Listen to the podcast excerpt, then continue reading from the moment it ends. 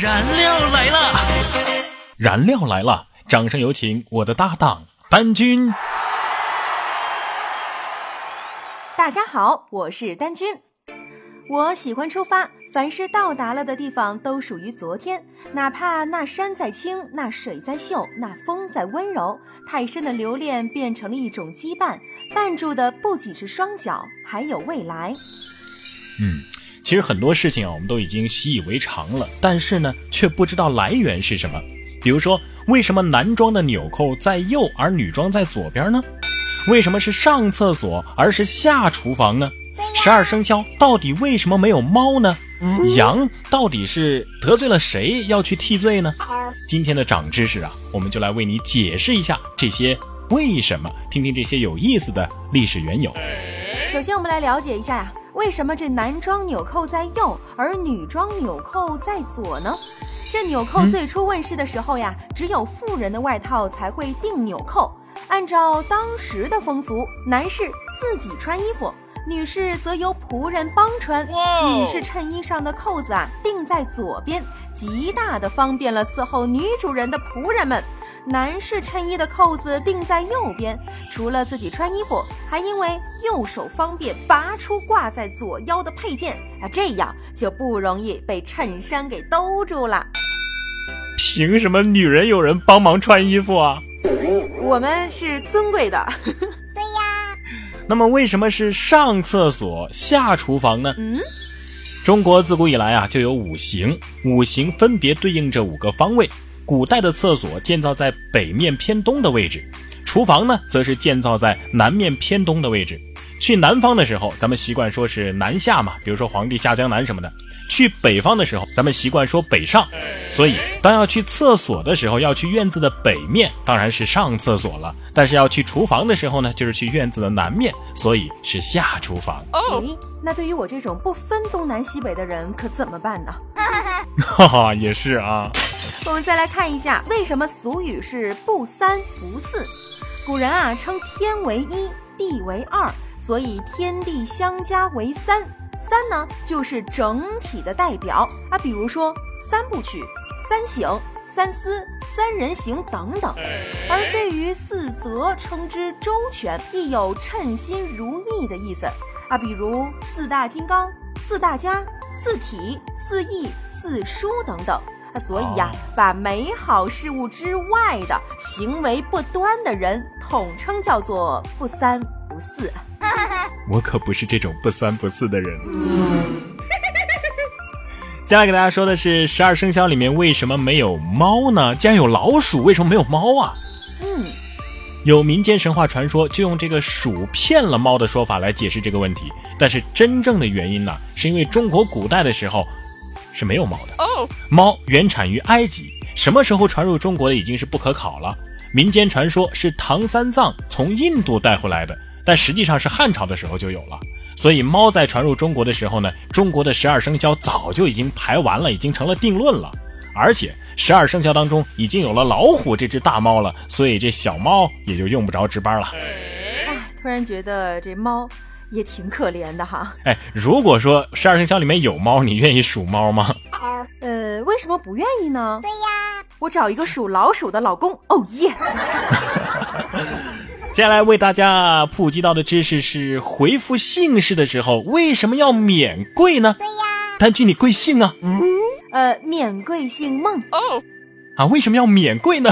我来跟大家说一下，其实，在夏商周之时呢，姓氏分而为二，男子称氏，女子称姓。这《通史氏族略》中就有云呐：“贵者有氏，贱者有名无氏。”姓用来区别婚姻，同氏不同姓可以通婚，同姓不同氏就不可以通婚。秦统一列国之后呢，姓氏就合二为一了。因姓氏还是贵者，所以呀，往往要问贵姓。而有人问贵姓的时候，才能回答免贵姓什么什么啊。当然啊，如果你姓张和姓孔，那就不用回答免贵了啊，因为这是老天爷和孔圣人的姓啊。哇！我突然发现丹君的姓也是亚圣的姓啊。那以后我是不是如果有人问我免贵，我说哦不不不，贵梦啊，贵梦。哎，诺贝尔奖怎么没有数学奖呢？哎，那是因为学数学太痛苦了吗？啊，太对了，太对了，还是 诺贝尔在遗嘱当中这么说：奖励那些对人类做出巨大贡献的发明或发现。但是他不认为数学是人类可以借以得益的实践科学，因而数学就被排除在了诺贝尔奖之外。我还以为是诺贝尔非常讨厌数学呢。嗯，以前跟我一样，也经常啊考不过，是吗？其实啊，诺贝尔曾经向一位女士求婚，而她呢，却嫁给了一个叫做米泰莱弗勒的数学，搞了半天是情敌呀。哇哎呀妈！我以为多高端的一件事呢。哎呀，郁闷了。他们共同欺骗了诺贝尔，诺贝尔呢还终身未娶，所以他恨数学呀。如果是这样的话，哎，我跟诺贝尔站在统一战线上哈。我们再来说说一件事儿呢，叫做本命年为什么穿红？哎呦，这一到本命年的时候，红腰带啊，红袜子和红，我就不说那个了啊，大家都会愿意穿红色的。这是因为哎，丹金是什么时候穿的呀？我能告诉你吗？下套不好使啊！你不就知道我多大了吗？暴露年龄的事情。对对对，这风水位理学认为呀，每逢本命年时，生肖守护神都要去天庭参拜呀。按现在的说法，那就是数值啊。这时候呢，对人的保护啊就会减弱啊，就你的守护神上天了，所以你现在没有人保护了。妖魔邪祟就会趁虚而入。真的吗？红色能够避灾邪呀，而这与过年贴春联的来历也有所关联，所以人们要穿红颜色的衣服。而系红腰带呢，也是同理啊，可以去灾避邪。后来被人们发扬光大，连红底裤都要穿红色的了，袜子也同样。哦，呃，说到这个，我突然想到，凭什么百家姓的开头？必须是赵钱孙李呢？你看都没咱俩的姓。对呀，凭什么呀？对呀。根据明清的文献记载，百家姓是宋朝的初期一位吴越地区的儒学家首先编辑的，所以呢，他用了当朝皇帝的姓为第一姓。五代十国时期，吴国的国王呢是姓钱，孙呢是宋朝皇族妻妾的姓。而李是后唐皇帝李后主的姓氏，这就是百家姓开头赵钱孙李次序的由来了。搞了半天都是人家皇家的，跟咱们平民百姓根本就没有关系。哇，历史都是当权者写的嘛，所以没办法呀。我们再来看看下面一个要跟大家普及的一件事儿啊，两个人互相介绍自己的孩子，都愿意说犬子谁谁谁呢？那不是骂自己吗？哎，我也是突然间发现这个，那还有贱妾呢？对呀，我们再来贱内嘛，卓夫啊，这等等等等，对，为什么要这么贬低自己呢？我们来看看来历。